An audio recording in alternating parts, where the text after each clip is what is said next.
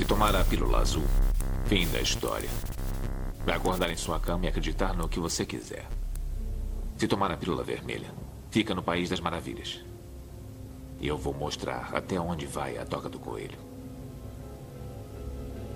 Lembre-se, eu estou oferecendo a verdade, nada mais.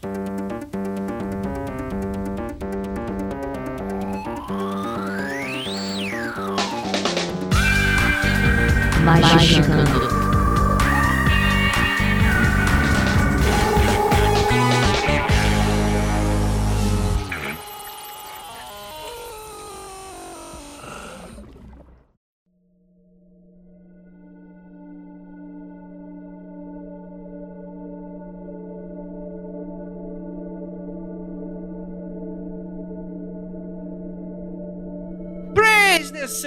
ouvinte do Magicante, está começando sua dose semanal de capirotagem? Olhando para as estrelas e para o cosmo profundo, será que existem seres em outros mundos? A pergunta é essa e ela não quer calar, por isso mesmo decidimos nos adiantar. Pois hoje o episódio será uma treta, porque decidimos entrevistar até mesmo seres de outro planeta. Mas afinal, será que existe magia nesse lugar? Falaremos apenas depois do.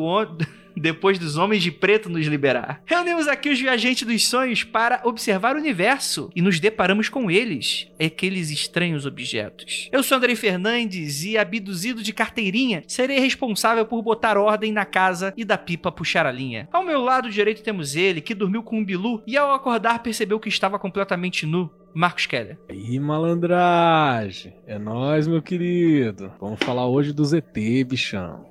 Ao meu lado esquerdo, a rainha do El Chan, aquela que entrou em contato com o brother Cheran, Liv Andrade. Não entrei em contato com ninguém. Tentei expulsar o Vinícius de casa no momento que ele disse que ia tentar entrar em contato. E se vocês começarem a me dizer que entraram em contato na minha residência, eu quebro amizade com todo mundo, porque eu tenho medo pra caralho. À minha frente temos ela, que descobriu que lamber um ET tem gosto de abacaxi. Teremos então que fazer uma adição no nosso arquivo X. Juliana Panzilacqua. Eu não lambi o ET, mas eu devo dizer que eu tive que. Que eu menti, mas eu omiti que eu ia fazer isso aqui em casa, porque se o Frater MG soubesse, ele ia me botar pra fora, igual a Lívia tentou fazer com o Vinícius, porque ele morre de medo. Então eu falei assim: ó, eu vou fechar. MG tá certo. Tem umas velhinhas aqui. Aí ele falou: Nossa, mas quanta vela, menina? O que, que tu vai fazer? Eu falei: Não, é só um negócio rapidinho. Aí eu dei uma omitida. Aí Vou rolou. falar ali com o demônio ali, coisa de boa, né? É, eu falei: Não, é, é Goécia. Ele falou: Ah, tudo bem. Então. Suave. Às minhas costas, com uma sonda especial, temos ele que descobriu que os visitantes têm uma pauta ambiental, Vinícius Ferreira. Se você que tá ouvindo aí não acredita em nenhuma manifestação de vida inteligente fora da Terra, a sua inteligência não merece meu respeito. E lá começou. É. E como convidado discreto, mandado pelos nossos mestres secretos, temos ele, Ramairá, que agora está desperto. E aí, meu cara? Saudações nas três pontas do triângulo. E eu digo, se você não quiser ver, não peça, viu? Eita, rapaz. Ai, vai ser arense. Ih. Gostei. Gente, cara, essa pauta é muito maluca. Eu não sei o que, que vai dar daqui dessa maluquice, porque. Essa coisa do Venâncio, né? É, exatamente. Me convenceram que ia dar um tema massa. Aí eu falei: vocês querem tema? Então vamos ter que trabalhar. Dei deverzinho de casa, pedi pra fazer pauta. E vamos, bom, vambora, vambora. Se a gente tá falando sobre essas coisas aí de, de macumbaria aí, então a gente pode fazer de- dessa parada aí. Porque afinal de contas, existem seres de outros planetas, mas obviamente aqui a gente tá no Magicando, então não basta apenas essa pergunta. Existem uma visão mágica através de encontro com seres de outros planetas? Se afinal de contas você consegue evocar uma entidade de outro plano, por que não uma entidade de outro planeta? Olha aí, ó. E a gente vai descobrir. é, E o pior, gente, é que tivemos resposta. Então você vai saber mais sobre isso logo depois dos recadinhos e a gente já volta.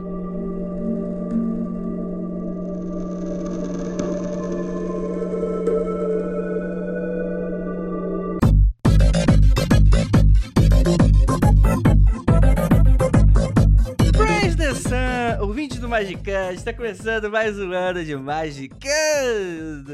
Para a felicidade geral da nação, para o pesadelo dos detratores, estamos começando mais um Magicando maravilhoso aí para vocês. E cara, ficou muito doido esse, mas assim, eu não, eu não vou me perfazer muito aqui, porque é o primeiro podcast do ano, eu sei que vocês estão com saudade, então eu vou evitar tomar muito tempo de vocês nesse momento. Primeiramente, agradecer muitíssimo o seu apoio para você que tá aqui baixando, escutando, que tá aqui divulgando e que tá aqui com saudade, falando aí com a gente e escutando esse podcast maravilhoso. Para você que nos apoia financeiramente, isso mesmo, para você que tá lá no apoia.se barra magicando, ajudar a gente aqui a pagar as contas de servidor e tudo bem, e essas coisas assim. A gente ainda não começou a nova rodada de gravações desse ano de 2021, mas já fica aqui o aviso que em breve, em breve vamos retornar. Temos aí pelo menos mais uns dois episódios aí que a gente vai tirar da gaveta e a gente já vai começar a nossa rodada de gravações. E você pode ser um desse felizardo aí que tá escutando e, e, acompanhando as gravações em live com a gente, sendo um apoiador, né? Com mínimo de 5 reais você faz parte do nosso grupo secreto, além, é claro, de ajudar o Magicando a continuar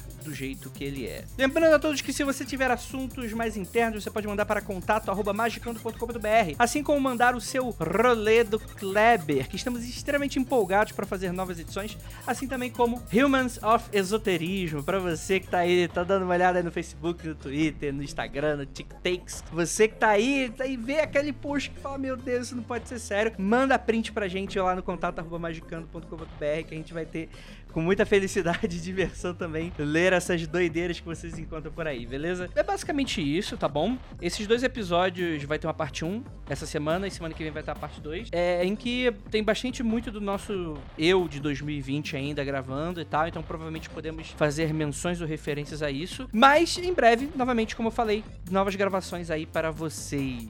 Então é isso, galera. Aproveita esse episódio maravilhoso. Mandar um beijo para todos vocês. Então é isso. Bora pro episódio que ficou magnífico, maravilhoso, magnífico. E é isso. Bora lá.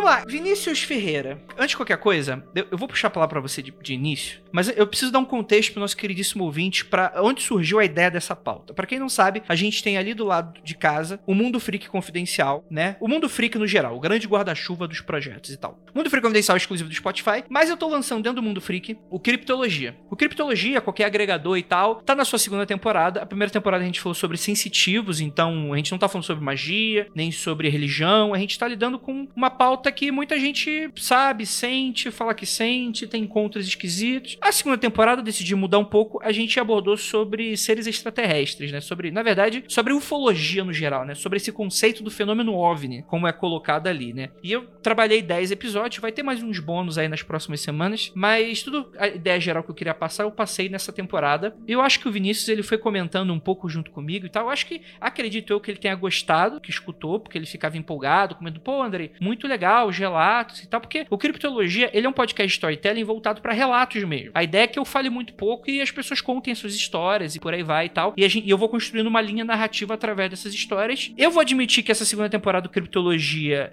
me deu uma mudança de rumo no quesito acreditar nessas coisas. Eu fiquei assim, eu fiquei meio balançado assim. Então eu recomendo que talvez Acho que você pode escutar esse episódio tranquilo sem precisar escutar o Criptologia, mas talvez exista um contexto maior com coisas que a gente pode falar aqui com os episódios lá do Criptologia. Então convido você, caro ouvinte, caso não tenha escutado, coloca aí no seu agregador Criptologia, provavelmente vai estar o feed separado. Se não, você acha aí o feed do Mundo Freak em qualquer agregador, vai ter lá os episódios da criptologia para você, beleza? Vinícius, por que essa pauta? Cara, sempre foi um tema que me fascinou. Durante uma boa parte da minha vida me aterrorizou. Era uma coisa que eu me cagava de medo quando eu era mais novo, porque simplesmente porque não entendia e porque via coisas e, e tinha experiências bizarras. Tudo isso somado com Hollywood, né? E, e, o mal que isso faz. E sempre li revista UFO tal, aquela coisa. E acho, mas acho que de fato, no, nos últimos tempos, o que foi o estopim da, da vontade de gravar isso daí foi um mito misto do, do Criptologia, segunda temporada, somado com o Hangar 18, que eu tenho ouvido muito. O rapaz lá não, não me conhece, mas um beijo para ele, pros Ocas pro Riber. E, cara, é, eu fiquei pensando, fiquei pirando muito, e assim, e na real, eu fiquei fazendo na minha cabeça, enquanto fazia essas maratonas aí de, de ouvir uma porrada de podcast e pensar muito no tema, eu ficava fazendo vínculos com o que que isso tem a ver, o que que o fenômeno OVNI, eu não tô falando especificamente de disco voador, nem de ET, nem de nada disso, tem a ver com o que a gente chama de magia, o que a gente pratica e, e os temas que a gente discute aqui no Magicando. Eu acho que tem um overlap aí, uma sobreposição muito grande desses temas. Tipo, acho que é um pouco tabu, né, Andrei? As pessoas não, sei lá, tem medo de parecer maluco falando que, que tem essa sobreposição e que alguns fenômenos podem ser interpretados como sendo a mesma coisa. Parecer? Eu acho que só parecer mesmo, cara. Porque a, a linha entre a iluminação e a loucura é muito tênue. Porque parecer maluco. Já acham que a gente é maluco por vários motivos. Colocar Não, mas- ufologia no meio é, sei lá, é colocar um temperinho diferente. Porque tem que ter um limite, né? A gente tem que ter uma linha. Alguém tem que pôr uma linha no chão e falar daqui. Quem trabalha com limite é município. Não, mas eu acho que mesmo assim, cara, o, o pessoal da magia, muitos deles, né, não dá pra, não dá pra generalizar, mas muitas pessoas têm, na cabeça deles, eles estão eles numa de que eles são cientistas e que só trabalham com fatos, apesar de, na verdade, ser o oposto disso. Então, a galera gosta de dizer que não, isso é coisa de doido, eu não tenho nada a ver com isso, isso e tentar desleg- deslegitimizar. Mas eu acho muito nada a ver isso. Pra mim, Eu acho, eu acho anda de que é mãozinha dada. Eu acho que é uma extrapolação natural um pouco do limite, porque afinal, quando você você está trabalhando com todos esses elementos, né, e, e vai para, enfim, para todos os elementos que a magia trabalha, e de repente você começa a lidar com seres que eventualmente não, não enfim, não estão dentro desse desse quesito, eu acho que é um, um pouco uma extrapolação natural você ir pro os extraterrestres, né, para o fenômeno UFO e tudo mais. Uhum. É, e, e já existe um pouco, acho que dentro desse do meio, né, tá razoavelmente estabelecido, né, que os OVNIs, os ETs, eles eles influem. Tem história nisso, né? Existe. Isso não é de agora. Isso, essa relação de, de vincular inteligências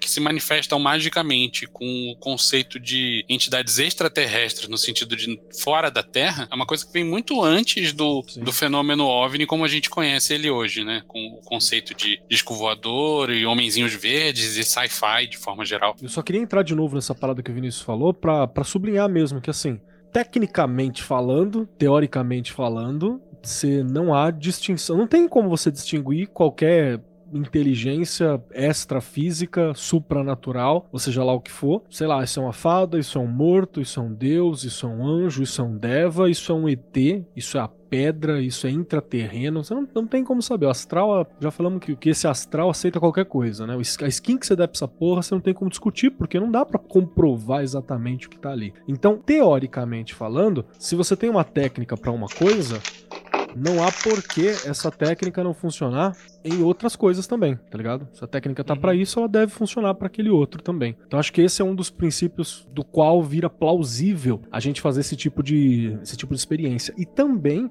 se você for pensar fisicamente, ah não, não tô falando de um ET espiritual, de uma outra vibração, uma outra parada dessa não, tô falando de um ET físico. Se é semelhante o desenvolvimento minimamente falando de cognição, não há por que duvidar que talvez chegue à conclusão de conseguir fazer, sei lá, uma projeção, fazer um contato, conhecer um astral numa outra realidade. Então dá pra você fazer uns malabarismos lógicos ali que chega, que dá pra você encontrar esse cruzamento também sem muito esforço, né? Sim, é, eu não tô falando apenas de, de inteligências extraterrestres.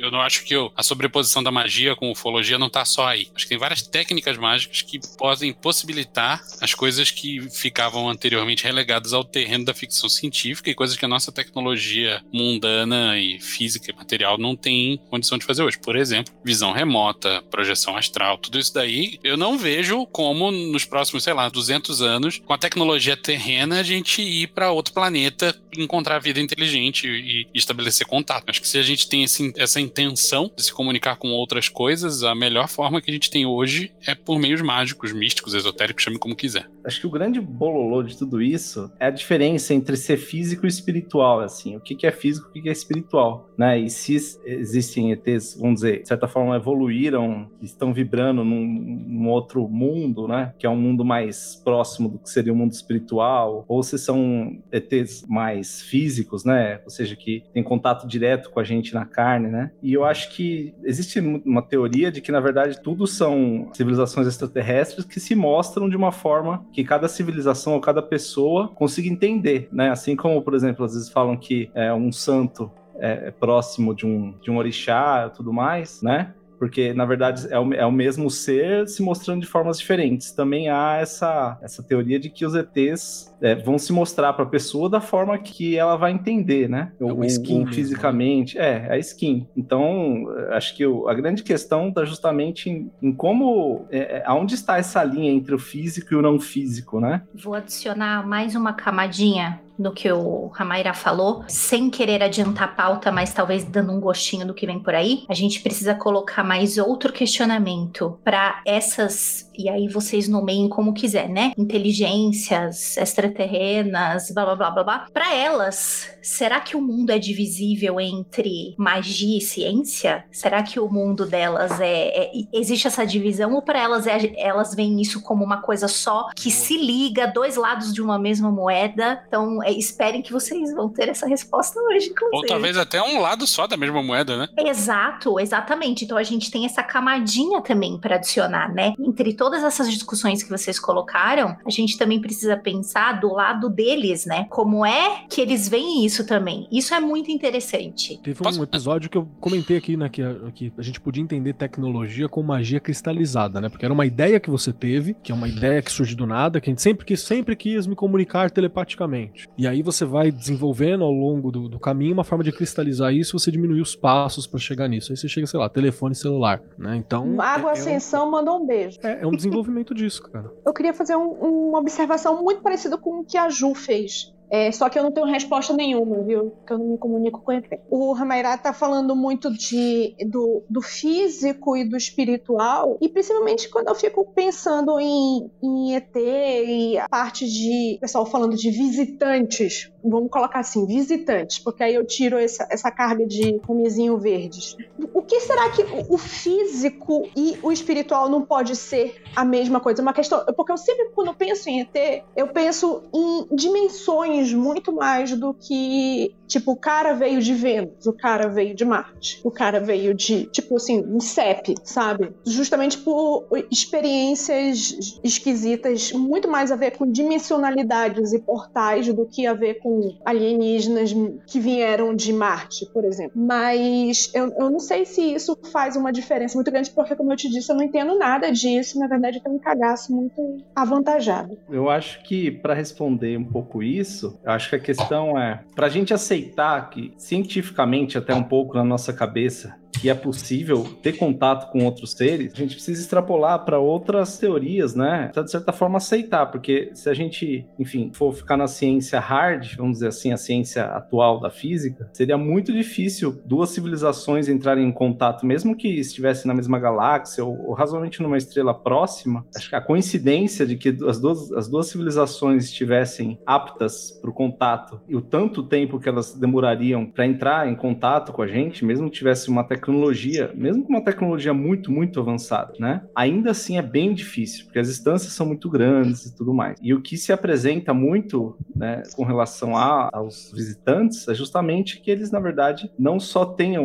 uma tecnologia avançada científica, mas também uma, um avanço espiritual muito elevado. Ramalha, você sabe que esse negócio que você tá me falando é eu, o meu primeiro namorado, ele era físico também. Acho que eu tenho uma quedinha por físicos, não é mesmo? Achamos um Veja um padrão padrão. Será? Veja um padrão. e a maior, não digo treta, mas as maiores discussões que nós tínhamos é que ele queria provar para mim, cientificamente, e eu que não entendia muito de física, eu tentava acompanhar o, o, raciocínio, mas ele falava: Olha, Gil, eu vou te explicar por que não dá de jeito nenhum fisicamente para se encontrar. E aí ele fazia toda aquela demonstração física. E aí eu falava assim: tá, mas assim, isso é o que nós sabemos, né? A gente não sabe o que se sabe do lado de lá, né? Ele, não, mas o universo universo é um só e a física é uma só. físicozão. Aí eu falei, bom, aí eu vi que não, isso não iria levar a nada e não discutir mais isso com ele, mas era, eu acho que era a maior discussão que nós tínhamos, era exatamente esse ponto que você tá falando agora. Aí, na moral, esse é o tipo mais burro de pessoa que eu consigo conceber, assim, sério. Achei físicozão. É uma burrice boa. animal, animal. Deixa- Frater MG nunca falou essas coisas pra mim. Ainda bem. Aliás, aliás, ele tem medo, ele tanto acredita que ele tem medo. Ele fala, ai, eu não quero encontrar, acho que eu não estou preparado. Ele fala. Tá certo, MG. Beijo para o MG. Além do Andrei, que é café com leite, todo mundo aqui acredita em ET, né? Só pra constar. Sim. Keller, não? Por que não, Keller? Fala aí. Não é que eu não acredito. Porra, mantenha a mente sempre aberta pra isso. Mas eu acho que eu tenho pouca evidência pra acreditar como seria acreditar. Sabe a palavra fechada, assim, acreditar. Tá, mas você acredita que talvez exista, mas a gente não é visitado? Alguma coisa assim? Ou você realmente Nesse- acredita que realmente não nesse existe? sentido. Não, não, não. A existência, pra mim, é extremamente possível, plausível e, e ok. Beleza. Mas eu digo assim, a, a questão de contatos físicos e evidências, como tenta se mostrar, com frequências, principalmente evidências concretas, que a galera tem tesão pela evidência concreta, é, é complicado. Eu acho as evidências antropológicas mais legais, assim, saca? De uma experiência, Sim. de um provável contato e tal. É assim. Tá, só pra constar, Faço- eu acredito nas duas formas de manifestação. Acredito que existe tanto fisicamente quanto contato espiritual, vamos chamar assim, por falta não, de palavra né? melhor. Acreditando nessa loucura É, toda, eu- você acredita o que você quiser. Eu acho que é, é aí que os, os ETs visitam, os extraterrestres, eles são muito fascinantes. Porque quando a gente fala, por exemplo, em espírito ou em magia, a gente está acessando um outro local que também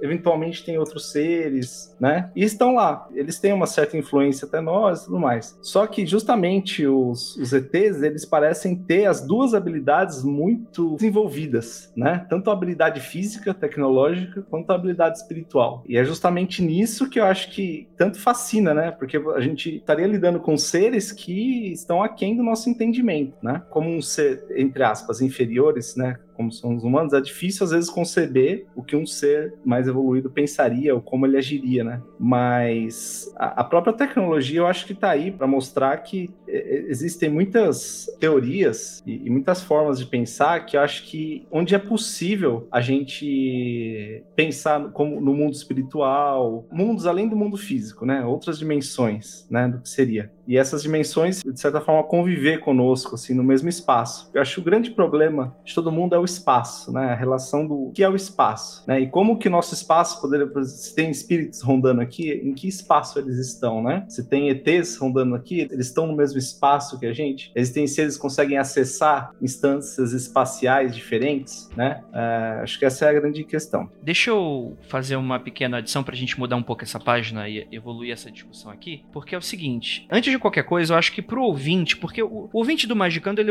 ele- a gente toca um amplo espectro, né? Vai ter gente que vai ficar bolada quando a gente fala sobre paradigma psicológico, que fala, não, Andrei, eu chamei o anjo, estou falando com o anjo. Eu vi a asa, eu vi a orelha, eu vi o saiote, até os pés do menino. É Vários olhinhos. vários olhinhos. Ele falou be not afraid. Aí eu falei, vou tô com afraid pra Em caralho. inglês. Exatamente. Inglês, inglês. E aí, tipo assim, a gente vai pra um, pra um paradigma mais tradicional. E aí vem o Venâncio e fala: Não, essa porra não existe, isso é tudo mental, não sei das quantas e tal. Ok, vamos por partes aqui. Eu tenho alguns problemas com ufologia. No criptologia, eu tento explorar um pouco das minhas limitações com relação a ela, né? Através dos relatos que estavam lá colocados. Nessa temporada, eu faço meio que uma viagem na história da ufologia. E quando eu falo de história da ufologia, eu não falo sobre eram deuses ou astronautas. Pra mim isso é uma balela, é uma bobagem. Porque existe essa teoria de que os ETs já estavam aqui e eles treparam com a mulher macaco para evoluir o ser humano e a gente é o ser híbrido e os ETs é, estavam em Atlântida e de lá vem do Egito, porque aí a galera começa a fazer essas saladas muito doidas aí, começa a misturar Lé com Cré. Mas eu vou direto pro que a gente conhece, né? A partir, obviamente, né? Eu tô lidando com um recorte muito específico europeu, né? A gente tá lidando aqui com, sei lá, século XIX, onde você tem, enfim, telescópios, você consegue descobrir que existem planetas como o nosso, né? É claro que existem outras civilizações que já sabiam que eram planetas. Os gregos antigos já sabiam que eram planetas, por exemplo, né? Só que isso foi meio que foi perdido, né? Em dado momento, né? E com esse resgate e tal, o pessoal começou a confabular. Será que, assim como existe aqui, existe lá? Então existe uma série de temas. Por exemplo, tem um, um brother lá, que eu esqueci o nome, que ele tava. Ele fez um telescópio amador, isso acredito que tenha sido no final do século XIX ou início do século XX. Que ele olhou para Marte e ele conseguiu ver umas ranhuras para Marte. E ele interpretou aquilo como canais artificiais de. Cara, essa história é sensacional. E aí, que, tipo assim, isso foi. Assim, não é a única causa. Existiam já outros autores, outras pessoas que já confabulavam sobre essas hipóteses. Mas, por exemplo, acredito que aí pode ter sedimentado um pouco essa ideia de que existem serizinhos do outro lado do universo, né, em outros planetas. E se existem, aí o que, acontece? Ativou o gatilho do europeu. Opa, se existem pessoal lá, talvez eles sejam mais entre aspas, muitas aspas aqui, evoluídos que a gente. E na, no inconsciente de fudir com um bando de etnia aqui na porra desse planeta, falou, e cara, o que, que vai garantir que esses caras não cheguem com armas muito mais potentes que a gente e vai fazer o que a gente fez com as outras raças. Aí é muito mais um problema de, de uma projeção de uma culpa do que eles fizeram com as outras civilizações do que tem a ver com ET, né? Quem garante é o Astar e Jesus. Opa. Porra, é alguma coisa, né? Não é eu que tô garantindo, não é o Andrei, né? Não é. Exatamente. Mas a questão é que o que eu tento costurar ali? Que a história da ufologia ela está intrinsecamente ligada aos nossos momentos culturais. Então, por exemplo, você vai ter a ideia de invasão. Essa ideia de invasão ela só pode existir no momento em que você tem a invasão colonial tão forte. Seria coincidência? Essa é a pergunta que eu coloco. Seria coincidência a crença em extraterrestres, em, em objetos voadores não identificados, no século em que tivemos o domínio dos céus, com naves e aeronaves e, e por aí vai. E aí que entra o argumento da galera believer que fala: não, Andrei, é porque na verdade, por a gente ter esse domínio, esses seres ficaram ou mais interessados, ou então o que a gente interpretava anteriormente como anjo, agora a gente está interpretando, entre muitas aspas, corretamente, como que são seres evoluídos tecnologicamente que vêm visitar a gente e por aí vai. Aí entrou na salada do LSD anos 60, e aí tudo pode. Aí virou tudo pode para qualquer lado, então o ET, ele na verdade vem de outro plano. O que é uma, é uma colocação muito interessante, porque resolve diversos problemas que a gente tem hoje com a física atual. Que é o quê? A gente não pode viajar mais rápido que a luz, segundo a nossa física atual. Não tô falando que isso é para sempre, que não vai ser descoberto novas coisas, tô falando física atual. Então a gente tem que estar tá propondo aqui coisas que a gente conhece. Você não consegue viajar. Mesmo que a pessoa conseguisse, com uma nave, utilizar a velocidade da luz, ela ainda assim demoraria centenas, milhares de anos para chegar até aqui. O que é muito maior do que uma existência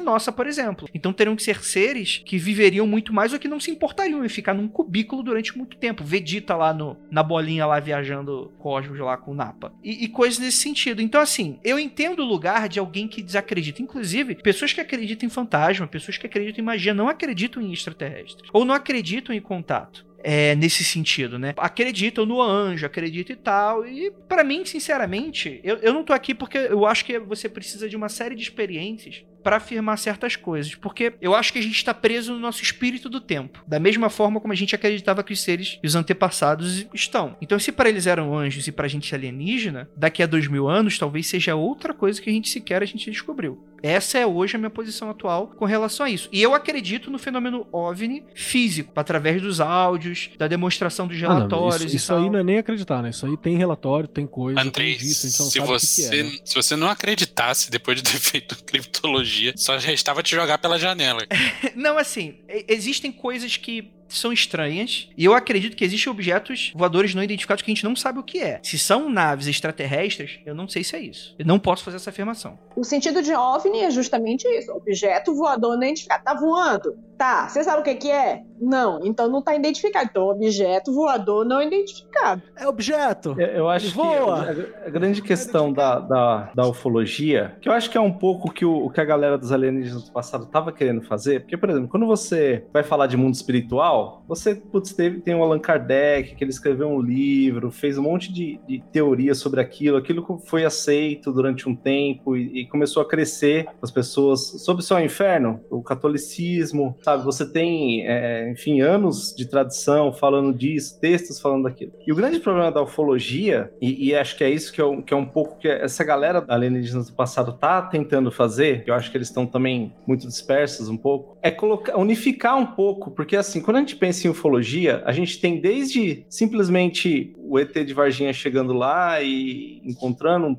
um pequenininho ou um Grey, um Grey muito distante que veio de uma galáxia distante, falou: Ó, oh, estamos aqui, lá. Desde de uma teoria é, é, onde, na verdade, todos os planetas são habitados, né? E, e existe uma tropa de homens do espaço que, que comanda, que a nave está em Saturno e que comanda né, a nossa galáxia e, e, organiza civilizações e tudo mais. Então acho que é, que é um pouco isso. E cada pessoa meio que abraça um lado dessa história, né? Tem pessoas que às vezes conhecem a, a tropa dos homens do espaço e abraça aquela história. Olha, tem civilizações de todo lugar. E tem pessoas que não. Eu acho que tem pessoas que acham que simplesmente, ah, existe num planeta distante uma civilização, eles têm tecnologia o suficiente para chegar até aqui e vieram até aqui. Coincidência que eu encontrei eles ou não, né? Ou alguma pessoa aqui do, do planeta encontrou, mas ah, eles estão distantes, o fenômeno é longe, eles só vieram aqui visitar e conhecer a gente. Então acho que essa é a grande questão, né? É, é, esse é o grande problema da ufologia. É justamente uma unificação, é uma aceitação de, de uma teoria mais profunda relacionada a isso, né? Onde você tem teorias que unificam verifiquem realmente se ah, se é, é, é uma civilização, essa civilização ela entra em contato com, com seres espirituais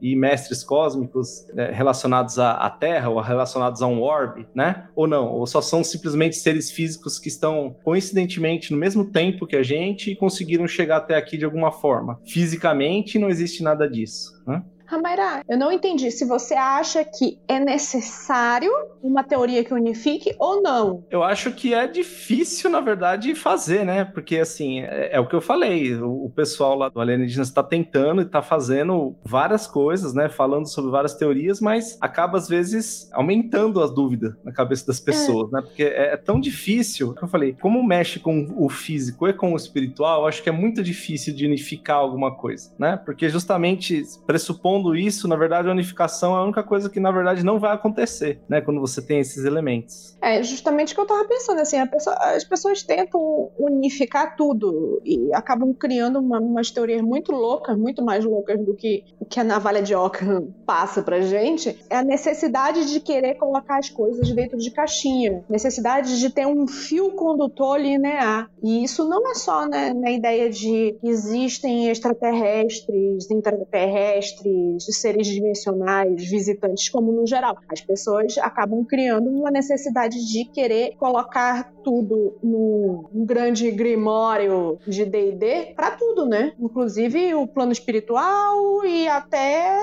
sei lá, política é, e tal. E isso é, nunca eu... vai levar a uma situação, sei lá, razoável. Acho que essa é a grande limitação do ser humano e a limitação dos cinco sentidos. Meu pai sempre falou, né? Acho que o pessoal daqui conhece, né, as histórias do meu pai, mas o ouvinte não. Meu pai teve muitos contatos, mexeu com isso, né? E eu tenho, desde criança, eu tenho muito contato com isso, né? Com essas coisas através do meu pai. E meu pai sempre, eu acho que a grande limitação do ser humano, ele sempre falou: o ser humano tem os cinco sentidos. A partir do momento que você começa a desenvolver novas formas de percepção, você começa, obviamente, a perceber coisas que você não, não conseguiria. Eu acho que essa necessidade de colocar em caixinhas é, é uma necessidade do, do ser humano mesmo, do próprio entendimento, para colocar em um, um limite, né? Porque a liberdade total ela assusta, né? A liberdade nesse sentido. Então, colocar um limite para a própria cognição humana conseguir conceber aquilo. Acho que esse é o grande, a grande questão. Só um fato curioso, né? Isso não né? É, com relação à questão da velocidade da luz,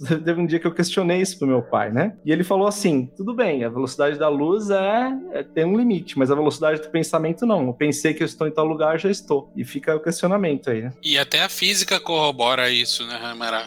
Descobertas mais recentes mostram que alguns fenômenos físicos, numa escala subatômica, não estão restritos à velocidade da luz. Então, o cientista que fica batendo na, na tecla de ah, não é possível viagem pro outro lado da galáxia no tempo de uma vida humana, porque a luz não pode ser excedida, tal, tal, tal. Brother, isso aí é uma, um pensamento muito limitado, que a gente já tem aqui reproduzido no laboratório. Experiência de informação viajando mais rápido do que a luz. Então, bobagem. Hum, sei não, hein? Viu no WhatsApp isso aí, essa, essa notícia aí? Não. Depois te mostro o paper se tu quiser, já que você oh. gosta de, de, limpar a bunda. Paper na mesa, paper na mesa. Aqui é paper na mesa, rapaz. Que é isso. Paperzão. Exatamente.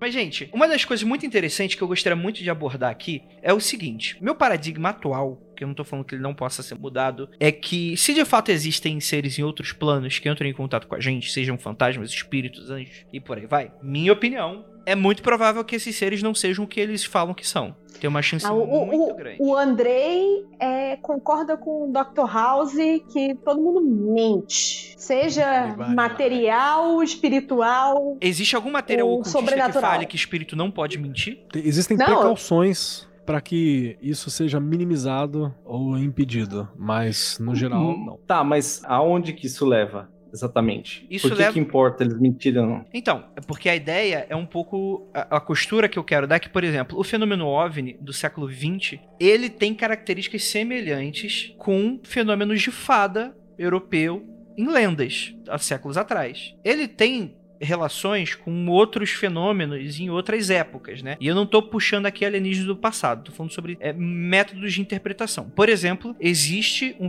um evento medieval que aconteceu, eu não vou lembrar exatamente do nome, eu estou péssimo, se eu não me engano é século XVI ou XVII, em que você tem gravuras contando a história de quando os pessoal do vilarejo e de cidades próximas ali em algum país da Europa olharam luzes no céu e uma batalha assim. Então você vê na gravura imagens circulares e triangulares, uma contra as outras e tal. E ninguém tava, tipo, e cruzes no céu e o pessoal não, tipo, a forma de interpretar era encarar isso como um fenômeno religioso cristão, porque eles eram seres cristãos e por aí vai, né? Então a proposta é: será que esses fenômenos antigos fenômenos religiosos, fenômenos esotéricos e fenômenos de natureza holística possam ter uma relação com esses seres? Ou talvez, e aí eu faço aqui minha provocação, talvez de fato não sejam esses seres e não alienígenas, talvez? É, eu acho que a grande questão aí é justamente esse. Eu acho que confunde a cabeça das pessoas aqui. É justamente esse mundo unificado, vamos dizer assim, né? Onde os, os, os extraterrestres, na verdade, eles teriam, diferentemente de todas. E é isso que eu no- mais no início. Diferentemente de todos os outros seres, eles teriam um certo grau de evolução onde eles podem transitar entre o físico e algo que a gente chama de mais espiritual. Eu acho que é esse a gente chamar de mais espiritual, que pode ser também o- mais uma aba do físico que a gente não perceba, né? Possa, possa ser uma das coisas dessas. Mas o- esses seres, eles têm a capacidade de transitar entre esses, esse lugar. O físico, que seria o físico, o físico bruto, que é o nosso físico, cuja nossa matéria vibra numa determinada é, vibração, né? Numa frequência. E, e eles teriam a capacidade de vibrar numa frequência maior, vamos dizer assim, onde eles conseguem acessar uma nova física, vamos dizer assim, né? Ou conseguem acessar mundos ou dimensões. Acho que esse é a grande, primeiro questionamento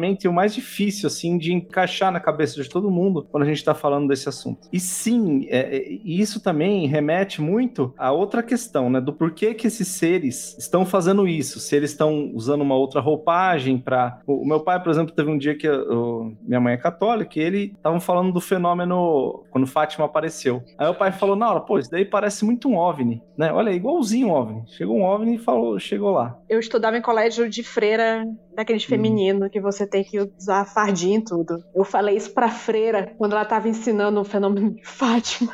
A freira olhou pra mim com uma cara de, de, tipo assim: vou te colocar de castigo o resto do ano. Cala a boca, menina, não seja herege. Então, e aí entra, e aí abre todo esse mundo, né? Onde você teria, eh, você teria os seres, acho que os seres seriam na verdade seres mais evoluídos e aí a gente teria que aceitar a questão da evolução, né? Que prega bastante no, no espiritismo e tudo mais. E aonde levaria essa evolução? Para onde levaria essa evolução, né? Do, do ser humano? Por que, que a gente reencarna várias vezes e tudo mais? Para onde levaria? Né?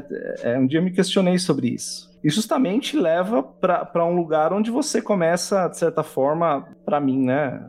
Ou pelo menos uma, uma, teoria das teorias que eu criei, leva a você, vamos dizer, administrar cada vez mais almas, vamos dizer assim, é, é ajudar cada vez mais almas, né? E aí que entra, como quando eu falei que o Aster ou Jesus é, não são. É, eles eram os protetores da terra, aparece muito Jesus como um grande protetor da terra e o representante da terra perante esses seres. Ele, como ser evoluído. E justamente é, nisso ele ajuda a proteger a terra. E é ele que fala, não só ele, né? Mas ele que fala perante os humanos com relação a todos esses outros seres. Ele é um presidente da galáxia, né? Ele Tipo tem esse, pa- presidente, esse tipo papel presidente. diplomático É. protetor. É, e aí acho que o Jesus também, é, ele entra nessa questão, né, é, de, de se mostrar de muitas formas diferentes, né, o Jesus, No enfim. cu do cachorro, É. na torrada, né? É, não, assim, eu digo, eu digo do- dos profetas mesmo, né, de, de eventualmente talvez ser o mesmo espírito, simplesmente mostrando lados diferentes para culturas diferentes, da forma que aquela,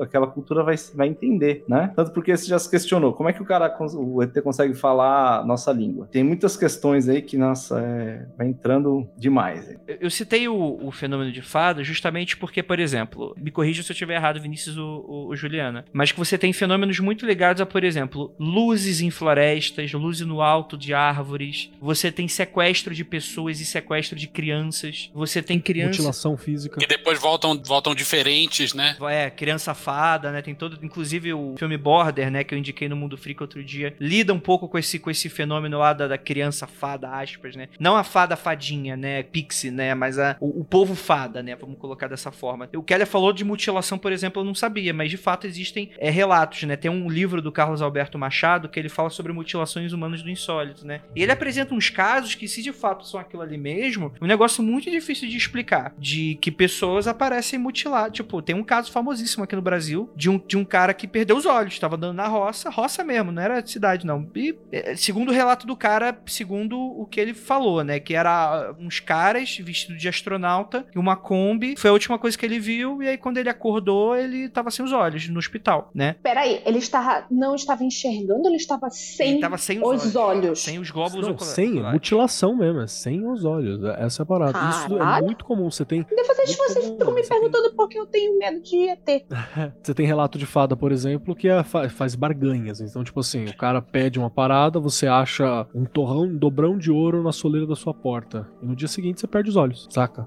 Muito bom. Isso, aí pode ser uma excelente forma de interpretar um fenômeno como esse, por exemplo. Tudo isso, ela tá no esquema da skin ainda. É muito difícil que a gente não tenha relatos fortes do século XX, né? E, e bem documentados e tal, de coisas com fada, como a gente tinha até o século XIX, que é relativamente recente. Na minha opinião, por que, que a gente não tem? Porque, justamente porque a skin mudou. Mas se a gente tivesse relatos detalhados e gravações da- de uma entrevista dada pela pessoa que passou por aquilo e tal, e a gente pudesse comparar diretamente com com alguns fenômenos relacionados ao fenômeno OVNI, eu acho que a gente conseguiria traçar paralelos muito claros, muito claros. E se a gente pudesse questionar as pessoas que passaram por isso antes do, da iconografia OVNI se tornar um presente no, no inconsciente coletivo, por falta de palavra melhor, eu acho que a gente ia perceber semelhanças que não dá pra ignorar. É, você coloca aqui também sabá de bruxa, Vinícius. O que, que você quis falar com isso? De falar que é um fenômeno de voo noturno, né? São pessoas que durante a noite voam sobre a Terra e veem tudo por um ângulo que normalmente não, não se vê. Vê- Tô falando disso do, do ponto de vista ótico mesmo, né? Tipo, você vê a Terra de cima e você consegue ver coisas e você consegue comungar com seres que não são dessa Terra, muitas vezes fadas. Volta e meia acontece um banquete ou um intercurso sexual, e tudo isso é comum, é incomum também com o fenômeno OVNI, e alguns relatos de abdução.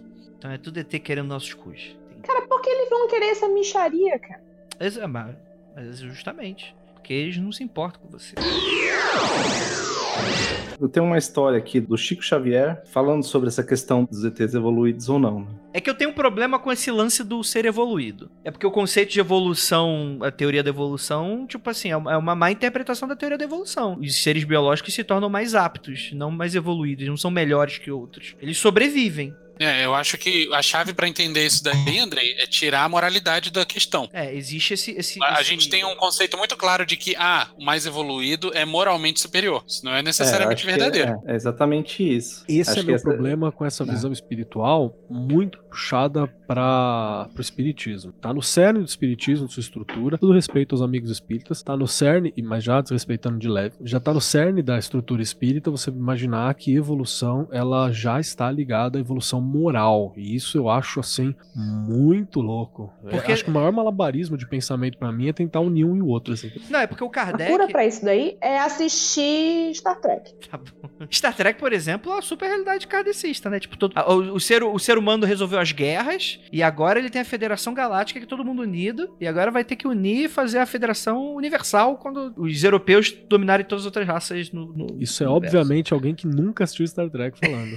É uma pessoa que no máximo viu a, a original series. Não, depois que a gente estourou a Estrela da Morte, eu parei de assistir. Eu acho que a moralidade ela tem que ser literalmente jogada fora disso, porque ela não tem espaço aí, né? No, no mundo real, né? No mundo que a gente vê, na natureza, a natureza ela não tem essa moralidade, né? Se você observar. Um vulcão, ele, ele, é- é uma força da natureza. Ele, ele, ele entra em erupção, ele passa por tudo que tá em cima dele, sendo bom ou ruim, né? E aquilo não tem como, sendo, como medir. Assim como falam também dos demônios da Goécia, né? Também, que eles são como se fossem forças da natureza. Eu acho que a questão da evolução é uma evolução do que a gente chama de evolução de consciência. Ou seja, cada vez mais você percebe mais e sabe mais sobre o mundo, né? Eu acho que essa é a grande questão. Independente disso ser ligado à moralidade ou não, a de uma outra pessoa achar que, ah, nossa, aquela pessoa ela tem realmente uma percepção muito grande, então ela é Deus, né? Não. E é justamente aí, é um, é um limite, vamos dizer. Quando você reencarna muitas vezes, obviamente você passa por muitas experiências. E nessas experiências você adquire mais conhecimento e você adquire uma uh, consciência maior. Então você vai, em algum momento, você vai literalmente estar sabendo mais sobre o mundo. Você vai, em uma reencarnação, eventualmente você foi músico, você sabe que é uma arte,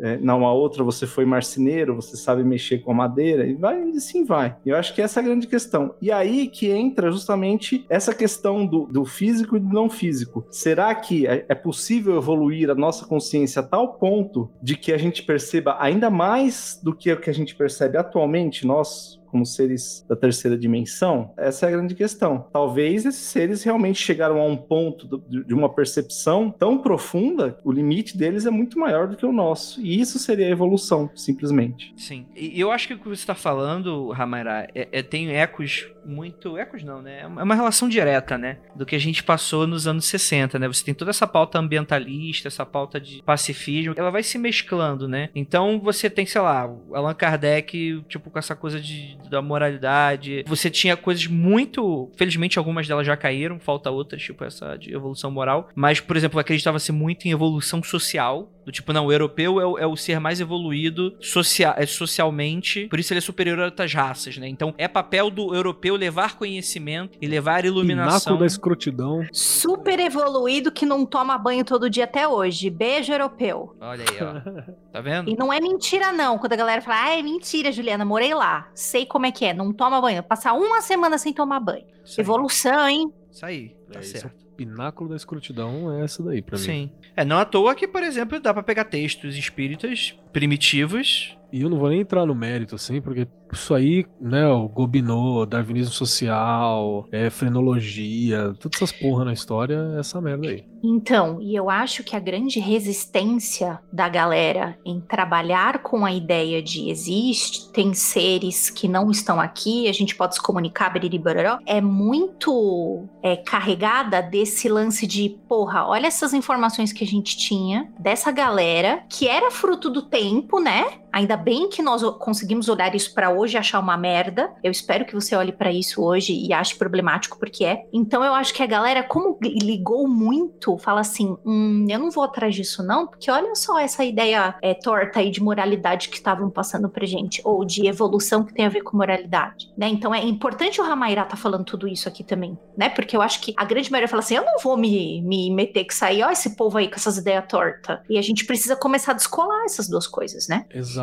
E eu quero fechar também com uma, uma ideia que eu achei bacana do Ramairá, assim. Foi uma coisa que ele falou sobre pensar como não evolução, mas aumento de consciência de si, do ambiente e de percepção. Com isso eu fecho. Com isso eu acho legal. Eu acredito que quando você pensa dentro do princípio de evolução, por exemplo, é, se você está numa economia de escassez, né, você acaba fazendo muita coisa é, moralmente duvidosa, talvez, para se manter, evo- manter evoluindo, para se manter existindo, né? E evoluir é quem bota mais, cria no planeta. É isso que evolui. Essa é a parada da evolução. E quando você para pra pensar, talvez quando você tem o fim de uma economia de escassez, ou você tem um momento muito de borda de uma sociedade em que ela tá fudendo o planeta como a gente tá e por aí vai, uma das únicas formas de se pensar em sobrevivência no sentido coletivo da coisa, enquanto espécie mesmo, é através de um aumento de consciência e percepção sobre si, sobre o mundo, sobre sociedade. Me parece que ela é uma forma compreensível de se entender isso, saca? Que você fala, não, eu preciso, eu preciso compreender, aumentar minha consciência sobre isso tudo e,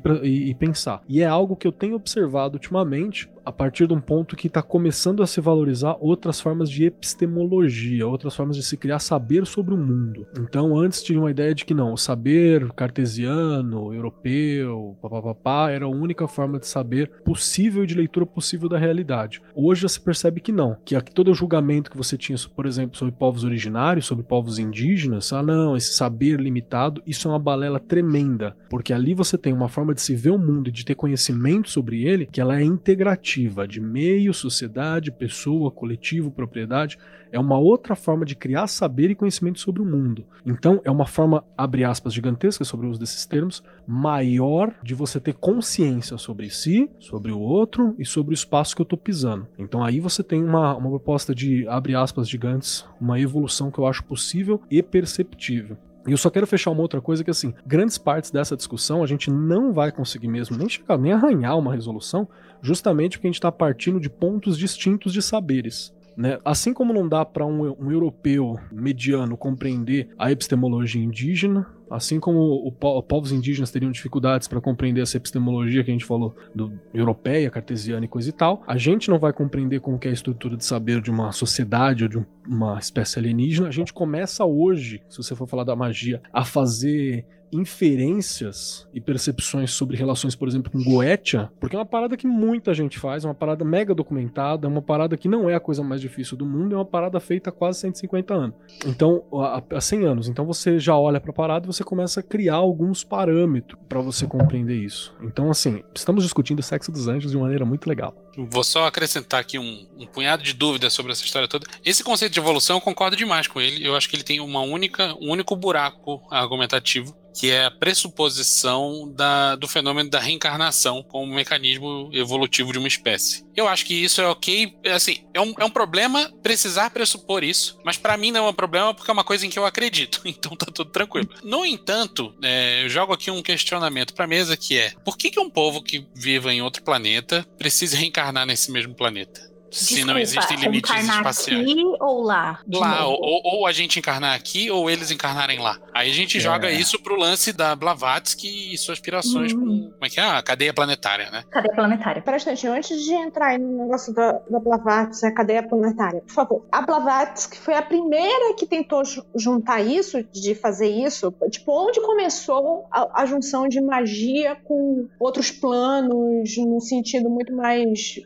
sei nem dizer de visita. Eu, eu, juro que eu não sei. Não sei o que eu não sei. Moderna foi a Blavatsky. É, é, eu Essa acho que é. Sopa moderna foi a Blavatsky. Eu acho que primeiro, acho que assim, a questão da reencarnação, sim, também é, ela gera um, um, um, leve buraco aí. Mas eu acho que assim, primeiro que eu acho que ela talvez não funcione dessa forma que a gente fantasia que ela funcione. Segundo, eu acho que é realmente o que, que a gente entende como consciência. Meu pai sempre, sempre falou assim, pra gente fazer um experimento, né? Assim, imagina que você tá numa mesa e aos poucos, né? Vai lá o médico, fala, ó, oh, não quero enxergar. Aí ele corta as formas de você enxergar. Aí aos pouquinhos vai, faz isso com a audição, faz isso com a visão, é, com o paladar, faz isso com tudo. E aí até chegar no tato. E aí você vai fazendo esse, esse, esse experimento mental, né? Nesse momento, você acha que você deixou de existir? Porque afinal, sem os cinco sentidos, você literalmente não é nada para você mesmo, né? Mas você fazendo esse experimento mental, você acha que você deixou de existir? Né? Você acha que, enfim, é só um experimento mental mesmo, né? Filosófico, eu, eu, vou mais além, eu acho que isso aí é filosófico, hein? Se o, é. se o existir é sentir, né? Olha lá. Entramos É. em uns. Morfeu uns.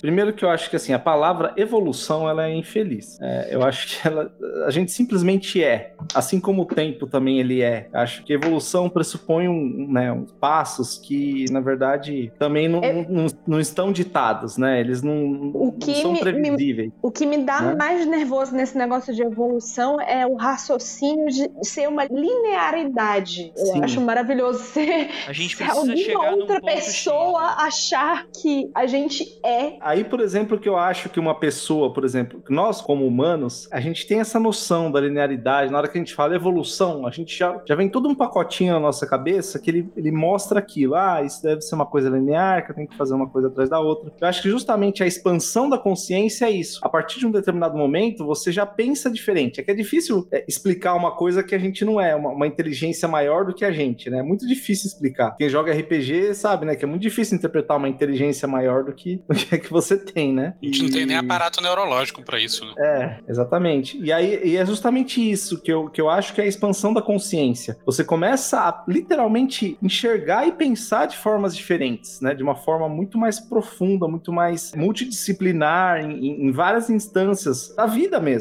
de tudo, da realidade, das percepções. Você, você percebe coisas diferentes. Assim como um cachorro, por exemplo, ele tem uma vivência completamente diferente porque ele tem um olfato muito aguçado. É, eu acho que justamente é a evolução. A part- E a gente sempre vai estar. Agora, a grande questão que eu acho que fica é: a gente vai estar sempre confinado a um, a um físico que vai limitar a nossa consciência, ou conforme a gente vai, entre aspas, evoluindo, cada vez mais o nosso físico vai se dissolvendo e a nossa consciência vai ficando mais onipresente, assim como a ideia de que é Deus, né? Então você vai ser um peido intergaláctico. Que isso, Exatamente. Andrei? No- eu tava pensando mais em uma coisa lá, Altered Carbon, uma ideia de, tipo, você é, uma, uma conjunção de informações e, e situações que aconteceram. Deixa eu fazer uma, uma question... um- até uma preposição concordando com o Ramara, não concordando e tal, mas fazendo uma adição a, a- com relação a isso, que é o seguinte. Por exemplo, é, Marceline ficou, tá no veterinário, né? Ficou no veterinário durante um tempo, minha gatinha, e ela voltou. Eu tenho outra gatinha que é a Kitty. E em dado momento a gente percebeu um comportamento muito estranho entre as duas, que foi o seguinte: a Kitty parou de reconhecer a Marceline em- quando ela chegou. E aí eu fiquei pensando assim, porque, tipo assim, a Marceline não mudou de visual e tal, ela teve um pouquinho da patinha tosada, mas, mas ela tava lá e tal. E ela, tava, ela tá com uma coleirinha assim de, de, de um curativo e tal, que ela tá com sonda. Eu falei, cara, visualmente a gata não mudou. Por que, que essa outra gata não tá reconhecendo ela? E foi aí que eu propus na minha cabeça, conversando com a Ira, que só pode ser o cheiro. Então, de uma maneira, a gatinha que estava acostumada com o cheiro da outra, ela perdeu a conexão com outro gato que ela não reconhece o cheiro. Isso pra gente é tão louco quando a gente para pra analisar isso dessa forma, porque a gente não tem essa relação. A gente tem a relação visual, por exemplo, que é muito forte na gente. Eu não vou cheirar a Ju, porque eu sei que tem perfume, eu sei que, sei lá, se ela fez cocô na calça, eu vou falar, pô, Ju, você tem Tá vou- perdendo, hein? eu não vou deixar de, de, de reconhecer a Ju ali, né? A Ju, inclusive, cheirosíssima. Vou até estranhar, mas não vou desde reconhecer. Ela não vai se tornar uma pessoa irreconhecível com relação a isso. Eu acho que é uma proposta interessante nesse sentido, né, Ramaira? No sentido de que você, com exemplo de um sentido extra que a gente não usa completamente, você tem a mudança completa de realidade para outro ser que a gente não tá entendendo. E aí você acabou de fazer um, um ótimo exemplo de como uma civilização, entre aspas, de novo, tudo entre aspas, tá mais evoluída, enxergaria a gente. Entendeu? Você observando a gatinha, observando teoricamente um ser menos evoluído,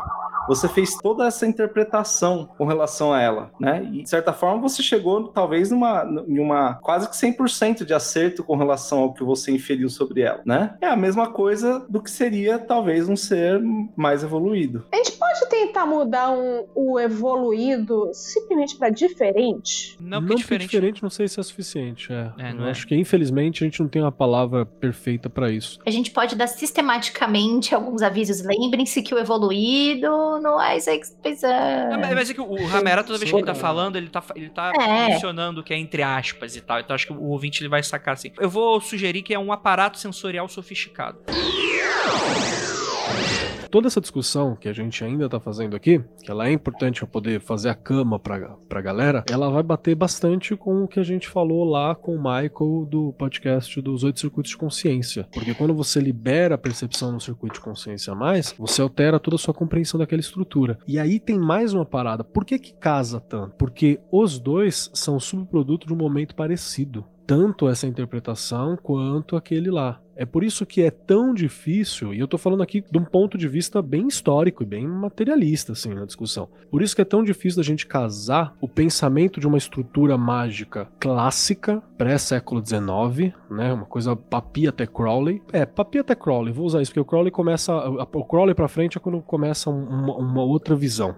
Né? Então você tem lá de, do, do, do Papus até o Crowley uma estrutura de pensamento. E essa estrutura, que é o hermetismo, parada clássica e tal, ela não vai encaixar com esse rolê. Os rolês pós-Crowley você já começa a encaixar melhor. E se você pega algo como é os oito circuitos da consciência do, do, do Timothy Leary, ele, é, ele encaixa perfeitamente, porque tá no mesmo padrão. Você tá falando sobre o quê? Percepções, tá falando sobre uma consciência coletiva e planetária, você tá falando sobre é, processos evolutivos que melhoram a tua adaptação e tua sobrevivência dentro do meio que você tá inserido. Então, é, encaixa, ó, magnificamente bem. E é aí que eu entro numa outra parada. É por isso que quando você vai fazer um trampo mágico direcionado a isso, subprodutos mágicos mágicos, cosmovisões, subprodutos de cosmovisões mágicas pós esses dois vão ser muito mais eficientes. E eu acabei de perceber um dos problemas da estrutura do que eu testei. Se eu tivesse trabalhado dentro de uma estrutura, por exemplo, mais próxima dos oito circuitos, mais próxima desse Tecnobubble que os oito circuitos têm, eu acredito que a chance de sucesso seria bem maior. Você está falando do processo de contato que todo mundo fez aqui na mesa. André, você fez o processo de contato? É, Vamos chamar de evento de contato. Evento de contato. Vamos chamar de horizonte de evento. É, como eu falei pra Ju antes da gravação, eu falei o seguinte.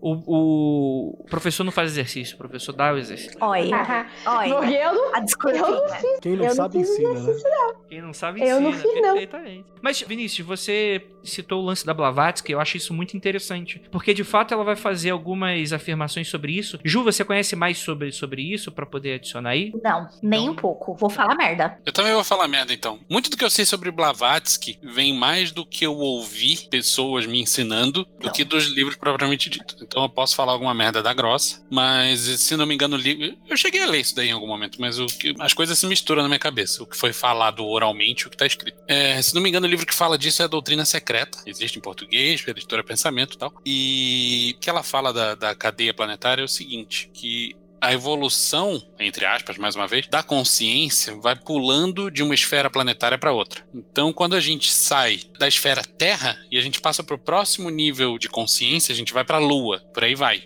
Pulando de planeta em planeta, numa estrutura mais ou menos parecida com a árvore da vida, mas não é igual. E a ideia lateral que tem nisso daí é que quando a gente como ser individual, pensante, excede o nível evolutivo, entre aspas, da esfera em que a gente está, da Terra, por exemplo, a gente passa para uma próxima. No caso do, do, do modelinho da Blavatsky, a gente vai para a Lua, e da Lua a gente vai para o próximo, e para o próximo, e para o próximo. É, eu acho que isso, como modelo, um pouco limitado, porque a gente sabe hoje, pela ciência, que não existe vida biológica na, na Lua, exceto talvez microbiana, e por- provavelmente não mais evoluída do que a nossa. Mas eu não acho absurdo pensar que quando a gente transcende alguma coisa que a gente não tem mais o que evoluir nesse planeta, a gente passe para um outro planeta, fisicamente no outro lado da galáxia ou do outro lado do universo, ou mesmo para um outro plano de existência. E essa é uma forma da gente evoluir cada vez mais, porque simplesmente nesse corpo que a gente tem, com essa quantidade de neurônios que o cérebro humano tem, a gente não tem muito o que, o que progredir.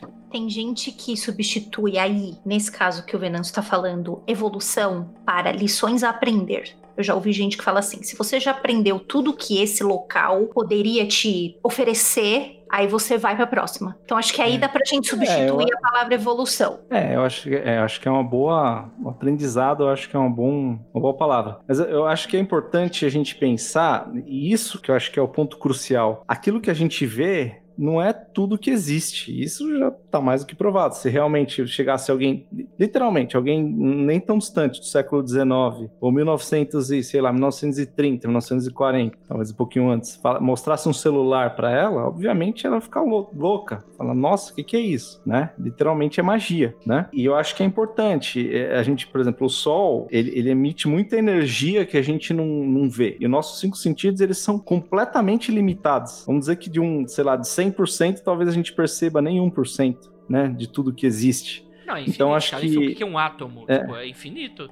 É, então é é justamente isso. Pode ser uma coisa que eu vi é que as consciências estão ligadas ao orb. É, é, acho que essa é a questão. Então, ah, aquele orb lá é, é um local, vamos dizer, um local que a gente pode chamar de um local no espaço, vamos dizer assim. A né, orbe, pra tipo a orbe facilitar. terrestre, né? Nesse conceito Isso, em que, por exemplo, um, um espírito não facilmente poderia reencarnar em outro planeta, tipo, foda-se, ah, vou decidir reencarnar lá. Teria que ter uma migração um pouco mais complexa pra isso acontecer. Tá Então, existem, teo- existem teorias que sim, que o espírito pode, na verdade, fazer o que ele quiser, mas eu acho que existe, é como se na verdade existisse algum órgão regulador, vamos dizer assim, nesse sentido, né? Fala, não, eu, eu acho que é mais uma consciência mesmo do espírito, de falar, ó, aquelas experiências pra mim eu não vou saber nem aproveitar, né? Às vezes num, em determinado lugar, porque eu não tenho essa consciência. Aqui eu vou, eu, eu preciso acertar isso, preciso, sei lá, é, é, é, preciso aprender, né? Vamos Sabe como eu aprender. penso uma analogia razoável Hum. disso daí? Tipo assim, a gente não tem o hardware ainda para aproveitar a informação de planeta, Eu acho- lugar, dimensão. Eu acho que as duas coisas. É, O hardware ele vem com a capacidade mesmo de conseguir usar ele, né? Sim. É, Você acha que a gente ainda Tá não ter- usa nosso hardware todo? Ele não tá terminado de, de formatar, né? No caso. é, a- além da gente não conseguir usar, porque, né, a gente é, é ruim pra caramba,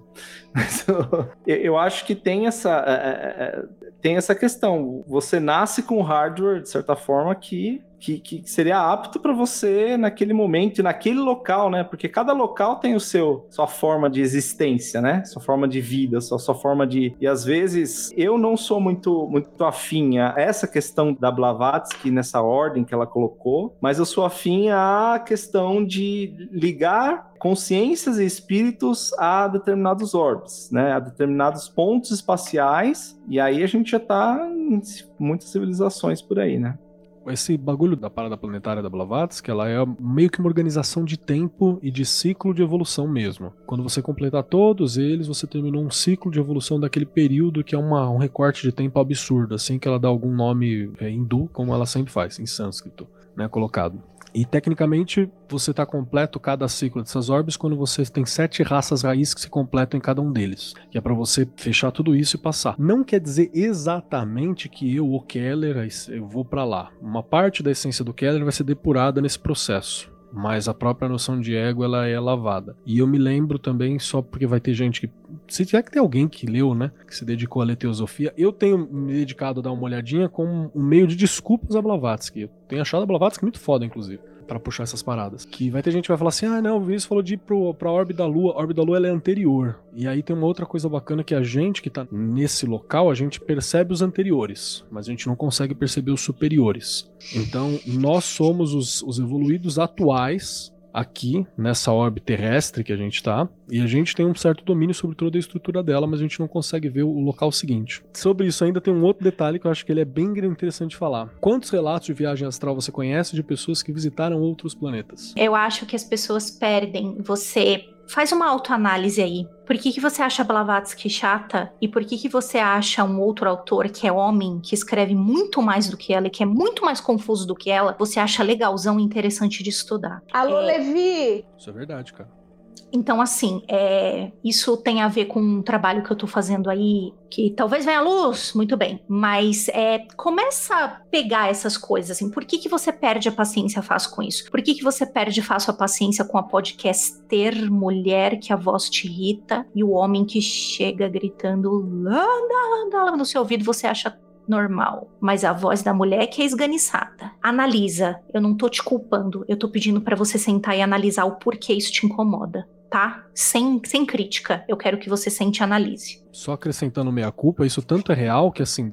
Eu convido todo mundo a pegar pra dar uma olhada em Blavatsky enquanto filosofia. Quando bate no Atlantiano é difícil, tá beleza, tá beleza, tá Mas desculpado. todos eles têm coisas É, complicadas. porra, é todos, todos. Mas, mas a Blavatsky, ela, ela é um Júlio Verne, cara. Ela preveu máquina voadora, bagulho de comunicação, é- tem uma par de propostas que Então, ela mas é- é que justamente isso. Verne, saca? É justamente isso que é, é, você já matou a charada, né? Assim como o Júlio Verne preveu, né? Tudo isso que a gente tem, muitas, muitas, muitas das coisas que a gente tem, é simplesmente uma questão de linguagem. A linguagem que ela, que ela usa é, é, tem a. Bom, E que está, que está o- dentro da caixinha do tempo dela, né, Ramaira? Essa é a treta. Até a Para frente, de né? ver as coisas anacronicamente, gente. É uma caixa grande o suficiente pra pegar um período à frente e um período atrás, assim. A minha desculpa quanto a isso foi tão grande que eu fui estudar a filosofia da Blavatsky nesse sentido e percebi muita coisa ali, ao ponto de que quando eu fui lá convidado pela Script pra fazer o quadrinho sobre o sobre o Rasputin, eu falei assim, vou, vamos colocar o Rasputin, mas a Blavatsky tem que estar como uma mentora, como alguém que é um ponto de equilíbrio nesse sentido. E ela tá em posição de destaque, assim, na estrutura do quadrinhos, porque eu acho, porque é um ponto que ela merece, que a gente tem que ver mais, assim. O material dela é bom, sabe? Ponto final. Eu É, gosto e aí de eu- uma frase muito boa, assim, quando você for pensar em ocultistas, cientistas, qualquer pessoas que são de um outro tempo, razoavelmente de um outro tempo, pense nisso como se fosse um país estrangeiro, com outra cultura, com outros modos, coisas que você tem que entender antropologicamente para haver um raporte. Então, Nem falamos de John o Fortune ainda. passado é o passado é um país estrangeiro então mantenha-se em mente que você vai ser uma pessoa muito mais tolerável feliz menos chata Eu acho que é isso que é a expansão da consciência, exatamente. E é isso que a gente está falando como aprendizado barra evolução, entre aspas. Que é justamente isso, você aprender cada vez mais como outras culturas, como, como tudo influi, né? Como o ambiente influi as pessoas, como as pessoas influem com relação às mesmas pessoas. É, Então, e- o que você está falando por favor me corrija Vinícius e Kellen é muito, tem muito a ver com ampliação do túnel de realidade Sim, de forma mais O primeiro passo é perceber o túnel de realidade,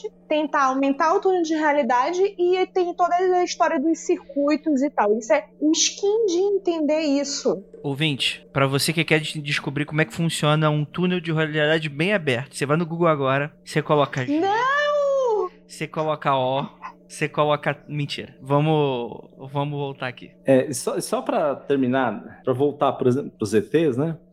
Eu vou contar a história do Chico Xavier, né? Que é e também tem a ver com essa questão da evolução, né? Que justamente a história fala que ele diz que o Chico Xavier eu acho interessante porque ele une o espiritismo com o catolicismo, que no Brasil é muito forte, né? Ele é meio que representante assim de todo mundo, né? Todo mundo aceita ele muito bem, né? Existe um espiritismo que é só nosso aqui, né, Ramera? É. O pessoal da Europa não, não compactua com isso e nem sabe que existe muitas vezes. É, Caralho, eu, eu tentei explicar isso pra um francês uma vez, o cara fica olhando assim como se eu fosse louca. E a coisa mais próxima que ele conseguiu associar foi com santeria. Então, e aí ele, ele diz nessa história, né, que ele precisava ir, ele foi ver alguém de Uberaba, se eu não me engano, para Franca, alguma coisa assim, né? É, não sei se as fontes são super certas, mas enfim. E aí nessa, nesse momento ele, ele foi ver alguém que estava operado em Franca e ele estava indo de carro, e foram de madrugada. Essa história é fa- sensacional. É, fam é famoso? Eu, eu conheço essa história, bicho. Essa história é incrível. É, vai, Eu continua. não, eu não. Conta aí, conta aí. Eu não É. conheço. E aí ele foi, em determinado momento, veio uma luz em cima do, do carro deles e começou a parar o carro. Né? Aquelas luzes que realmente faz, faz o carro parar de funcionar. E aí, beleza. Naquele momento ele já falou: ó, vamos começar a rezar. Que é o que né? você pode fazer, É. né?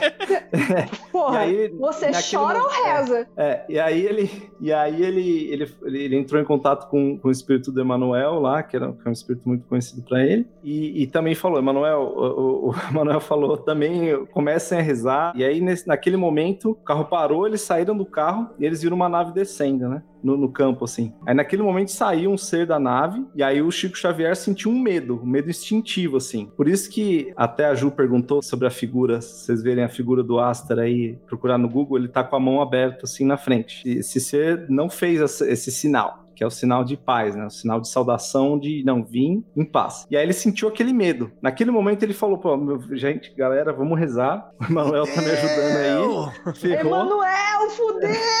Emanuel! Aí eu, Gostaria só Aí de fazer um parênteses que quando o seu mestre É. espiritual manda você rezar, é porque o bicho pegou. É A verdade. treta tá grande. Tá O seu mestre espiritual grita famoso barata voa, né? Né? É, e aí.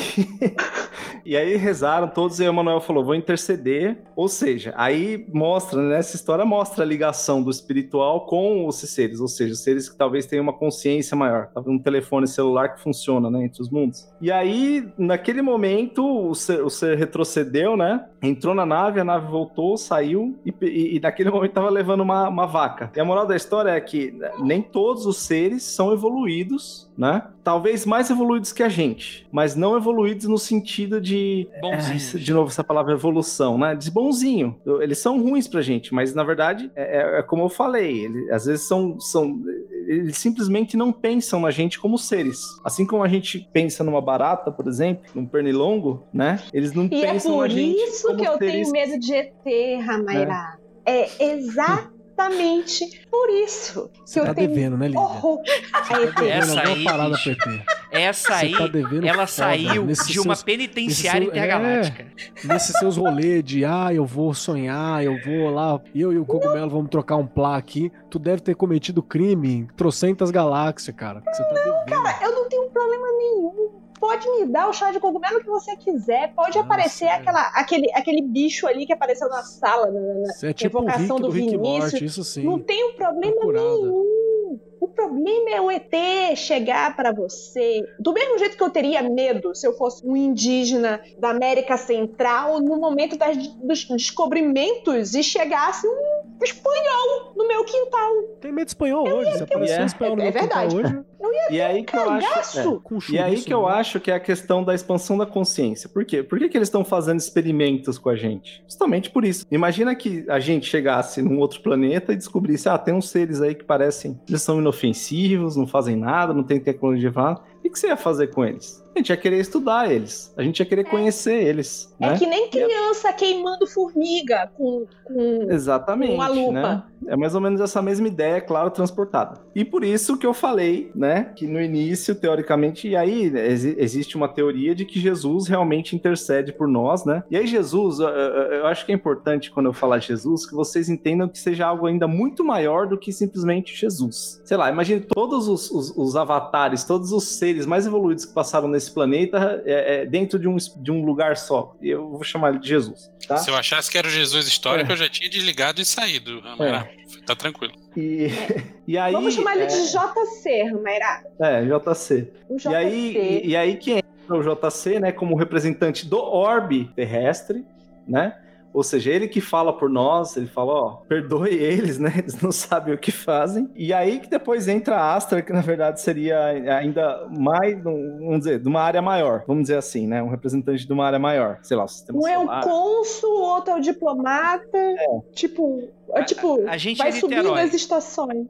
E aí eu digo, e aí por isso que eu digo que é muito importante ser- você ouvinte, né? É muito importante o que eu falei na minha chamada, que é assim, se você não quer, não peça. Eu tenho um aluno, ele estava contando, com 10, 11 anos de idade, ele estava andando na rua de bicicleta assim, ele viu um, ele viu um, OVNI. Ele olhou para aquilo, ficou um tempo olhando, falou: "Nossa, isso daí é estranho". E adolescente, criança, né? Aquela coisa, né? O que, que ele começou a fazer? Ele começou a chamar. Ele falou: "Quero ver, quero ver, quero ver, quero ver, quero ver, quero ver, quero ver". E ficou nisso por muito tempo. E aí, um belo dia, ele acordou no meio da noite, olhou para a porta dele, tinha um ser pro Grey assim, e falou: "Você realmente tá preparado? Você realmente quer?" O ser perguntou. Ele falou- aí ele falou: "Não, não, obrigado". Ele falou exatamente: "Não, obrigado". Voltou a dormir. Falou, valeu. É um cara esperto, é isso que você fala. Quando alguém insiste muito, é, é por aí que você vai. Ah, Eu preciso fui só, eu, só dar um. Só dar um fui eu evocando o Sandman. Olhei pro Sandman e falei, não estou preparada. Mas sabe qual é o problema? Virei e saí da cozinha. Invocar o Sandman é foda porque ele é sad boy boy lixo. Então se eu fosse mina, eu também ficaria meio assim. De, de invocar o Morpheus. Morpheus é sad boy boy lixo pra caralho. E tem uma outra parada assim que, que, que eu. Dando spoiler da minha experiência. Eu tenho a impressão de que. Primeiro, não foi sucedido do jeito que eu gostaria. Começa por aí. Eu só não considero uma falha porque eu não especifiquei o que eu gostaria de sucesso na hora de fazer, mas eu tinha algo que era o que eu ansiava pra alcançar. Entende? Isso não rolou. Mas eu tenho a ligeira impressão de que eu abri uma porta. Eita, Lele, é esse meu problema. Você entendeu? Não, não, eu tenho essa impressão, eu tenho essa certeza. Eu acho que assim, eu tô falando isso agora, e até esse programa ir pro ar, que eu nem sei quando que vai pro ar, não sei como é que a gente tá de, de programa, é, até esse programa ir pro ar, talvez já tenha que mandar um zap pro André e falar assim, ó, Essa noite rolou prel, prel e prel. Tenho essa impressão. O meu problema é- são as portas abertas, por isso que eu queria colocar o Vinícius pra fora. Porque sem querer ele chamou fada aqui, sei lá o que foi que aconteceu aqui. Aí vem um alienígena e eu acordo no meio da madrugada com uma luz de holofote 3 mini bruto em cima de mim. E a culpa é de quem? Minha? Não, do Vinícius. Ó, só quero deixar claro que a culpa não é necessariamente minha, porque eu não tava chamando fada nenhuma e você que tem a sensibilidade aguçada. Por isso que eu não te culpei muito. Tá bom. E, e segundo lugar, a gente já entrou nesse papo aí de, de Jesus, Astor e tal. Vou jogar aqui a peteca pro Keller. Mais uma vez aí a relação de ufologia com teosofia. Como isso conversa com a ideia de mestres ascensionados, mestres secretos, grande fraternidade branca? O que, que, que você acha, Keller? Isso é uma coisa muito comum no esoterismo ocidental, pelo menos, né? Isso é um conceito Ah, quase onipresente. Ah, sim, a gente tem no, no esoterismo ocidental, nas paradas pré-Crowley, que dá pra gente fazer esse recorte de tempo, isso dá uma desaparecida quando bate no Crowley. Quando bate no, no pós-Crowley, cara, Crowley defende demais esse lance de fraternidade branca também. mas ele fica impessoal em alguns pontos. Na prática, você começa a ter outros tipos de entidades, não só entidades é, humanoides e superconscientes e super evoluídas. Você começa a ter outros tipos de entidades possíveis para contato na magia pós-Crowley. E o Crowley é o cara que, pelo menos numa parte do rolê dele, ele vai falar que muito desse sagrado anjo guardião, muito dessa coisa evoluída, ela não é necessariamente um agente externo. Então tem uma coisa do, do, do indivíduo também ali presente. Isso era impensável. Né, mas o Antes Crowley mesmo né? afirmava categoricamente que se encontrou presencialmente, fisicamente, com diversos desses mestres ascensionados e tal. Então o rolê dele não é tão interno assim, pelo menos não durante toda a carreira dele. Aí você acha a Blavatsky chata e o Crowley mó legal. Olha aí. Dica. E só para, assim, se o pro ouvinte ficar mais tranquilo, já que a gente está no Magicando, né? Os selos de proteção e sigilos funcionam também com os seres extraterrestres. Então, para deixar a Lívia mais tranquila aí, né? Essa Cê- é outra impressão que eu tive também, na minha prática. É. Co- Compartilho aí dessa, dessa impressão, viu? É, vou, vou adiantar aqui só de, de cara, assim. Para, para, para, para, para, para. Você vai saber do que, que a gente aprontou semana que vem na parte 2 desse episódio. Então, bora lá. É, bora lá não, tchau, né? É isso. Praise the Sun pra todos vocês e até semana que vem.